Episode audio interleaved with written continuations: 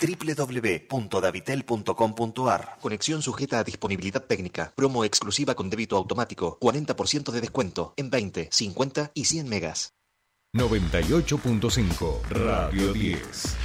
Radio 10 Neuquén. Subite al tercer puente con Jordi y Sole.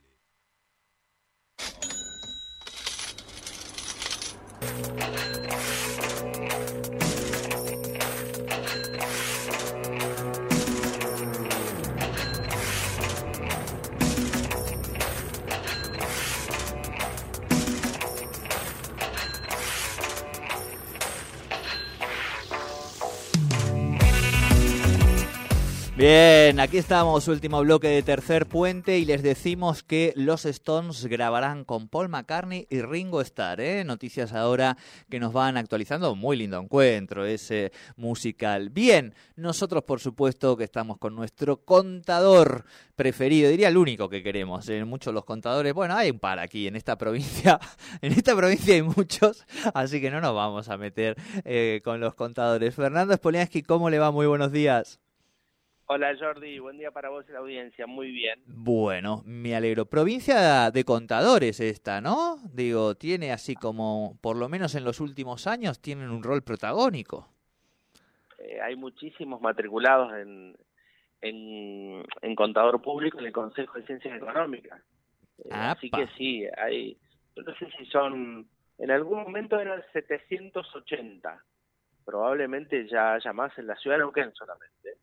Claro, Así eh. que hay, hay muchos, eh, hay mucha competencia. Bien, hay que estar actualizado y, y estar atentos y por supuesto que la profesión se ha ido modificando porque eh, ha ido incorporando distintas incumbencias y por supuesto que la dinámica económica del país, impositiva. Claro, eso te iba a decir.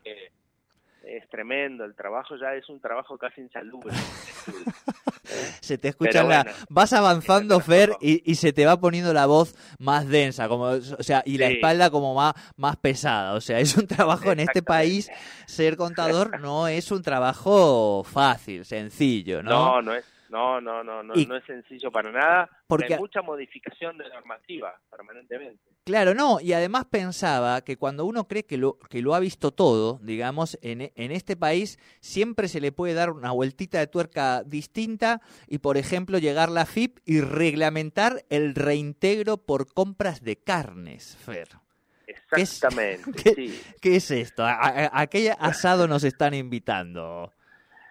Bueno, lo cierto es que han visto que en las últimas, los últimos 10 días hubo un fuerte incremento de los precios de la carne, eh, que algunos productores cárnicos decían que hacía eh, aproximadamente desde agosto, unos seis meses, que no había incremento en el valor del precio de, de la carne, y en los mercados de hacienda mayoristas tampoco había visto mucho movimiento en los últimos meses. Es decir, no había acompañado el efecto de la, inflación el, kilo de carne vivo y por ende tampoco se había trasladado a las carnicerías. Eh, lo cierto es que hace 10 días aproximadamente hubo un incremento significativo del orden del 30 al 35%. Cualquiera que nos esté escuchando y haya ido a las carnicerías en los últimos días observó un incremento fuerte del kilo de carne. y otras otras personas lo atribuyen a la sequía temporaria que hay en algunos campos de la Pampa Húmeda, provincia de Buenos Aires, es decir, de los mayores proveedores de productos cárnicos de, nuestro país. Lo cierto es que el precio aumentó y el gobierno dice, bueno, algo tenemos que hacer. Entonces, em, alguien pensó, diseñó que creando un registro de carnicerías se podía hacer un régimen de reintegro para compras de consumidores finales. Es decir, ¿Qué, dijeron? ¿Qué dijo la FIP? Y lo reglamentó a través de una resolución general, la 5330, que fue publicada el viernes pasado. Dice, bueno, vamos a armar un régimen de reintegro para quienes compren en las carnicerías que estén previamente anotadas en un registro.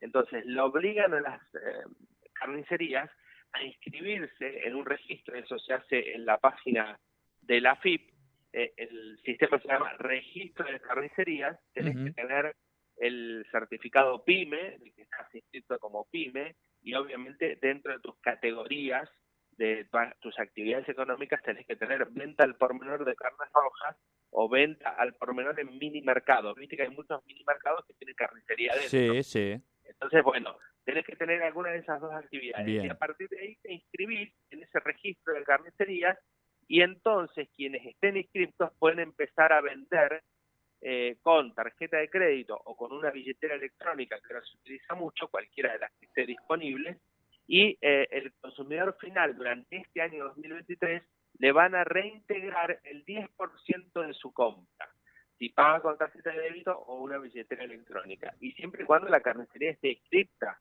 en ese registro de carnicerías. Y te reintegran el 10%, pero con un límite mensual por persona de 2.000 pesos. O sea, vos podrías comprar hasta 20.000, digamos, durante el mes de carne y te reintegran 2.000 pesos. Ese es el tope que le ha puesto la FIP a este reintegro. ¿Por qué digo que es medio disparatado? Por varias cuestiones. Primero que cuando uno va a la carnicería, lo primero que le tenés que preguntar al carnicero, escúcheme, ¿usted en el registro de, de carnicerías? A ver si me van a hacer el reintegro o no.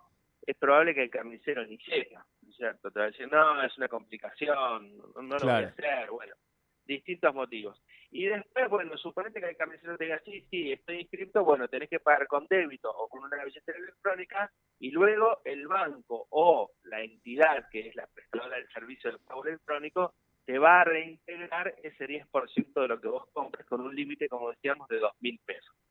Es complejo, Jordi. La verdad que uno piensa en el mercado no solo de carne, en general, y la verdad que cada vez complejiza más cuando uno quiere ir a comprar eh, un kilo de carne, dos o tres o lo que necesites, en un país como el nuestro que tiene una cultura de, comer carne, ¿no es cierto? A pesar de que los eh, indicadores muestran que ha disminuido la cantidad de kilos que se comen por año por persona en la Argentina, eso tiene que ver indudablemente con la crisis, ¿no? Con la pérdida de poder adquisitivo. No es que hay... Imagínate que es bastante complejo. ¿eh? No hay no hay un movimiento masivo en la Argentina de, veganos que esté dejando atrás la carne. Hay los veganos, los respetamos, los queremos, todo, pero digo, no no no no responde más que a, la imposibilidad económica, digamos. Exactamente. Pero además Fernando estaba pensando en un poco los datos y, y este supongo que el reintegro se hace como a final de mes o una, una cosa así, digamos, ¿no? Sí, se hace mes vencido. Mes vencido es un 6% de inflación, más o menos lo que uno va teniendo, digo, media. Eh, y esto es un 10% de descuento, así que digo, estamos en un 4 real, digamos. Estamos, claro. Estamos... Es muy complejo, es muy burocrático. yo creo que ya cuando uno lee la resolución ya dice, no, pero esto va a fracasar, porque como tantas otras cosas, porque yo no sé quién lo diseña, como a, quién, a qué mente así iluminada se le ocurre, seguramente en algún escritorio, fuera del, Real, de la real economía diaria. Imagínate una persona que va y compra, que dice, usted está inscrito, no está inscrito. Es medio rara la conversación, ¿no es cierto? Eh, pero bueno, son son medidas que va va tomando un gobierno que, bueno, indudablemente que está en el último año de su gestión, los últimos meses, eh, que no le ha ido bien en términos económicos y que está tratando de morigerar el efecto de la inflación de alguna manera. El incremento de la carne fue del 30-35%, así que igual vos vas a notar en el mostrador un, salto significativo del precio de, la carne, ¿no? de cualquier corte. Ahora también algunos cortes supuestamente que son más populares van a estar también regulados a través de precios justos, pero bueno, lo cierto es que todas estas medidas eh, intentan morigerar el efecto de la inflación, pero la inflación sigue golpeando. Y no parece como una medida acertada desde el punto de vista operativo. Es difícil instrumentarla, implementarla y que por supuesto la gente se acostumbre, ¿no? Ni el carnicero del barrio, ni la persona que va a comprar. Quizá las grandes superficies puede ser que adhieran, ¿no? Entonces uno ahí sí, las grandes superficies adhieren y entonces uno puede llegar allí a, a ser beneficiado con esta devolución. Pero yo creo que es un sistema que ya está, nació medio mal, a mi criterio. ¿eh? Ojalá me equivoque y esto funcione y todo el mundo pueda obtener su 10% después. Eh, yo lo veo complejo también, digamos, este, y vos un poquito trabajar, o sea, en tu, en tu otra dimensión que tiene que ver con el asesoramiento a pymes y demás, y comerciantes y demás, me imagino que ya tenés la experiencia de que cuando se complejiza tanto, es de difícil acceso esa medida de instrumentación. Exactamente, así es. Es así, es. así. Eh, cada, cada, medida compleja en términos económicos resulta o que fracasa o que no se puede implementar o de un acceso muy restringido, ¿no? Determinadas, en este caso, determinadas carnicerías, como te decía, las grandes superficies quizás sí puedan, es decir, los grandes hipermercados, supermercados quizás sí puedan acceder, y bueno, entonces otra vez concentramos la oferta. Pero imagínate el mercadito del barrio, la carnicería del barrio, es bastante complejo llevar adelante una implementación de esta, de esta naturaleza.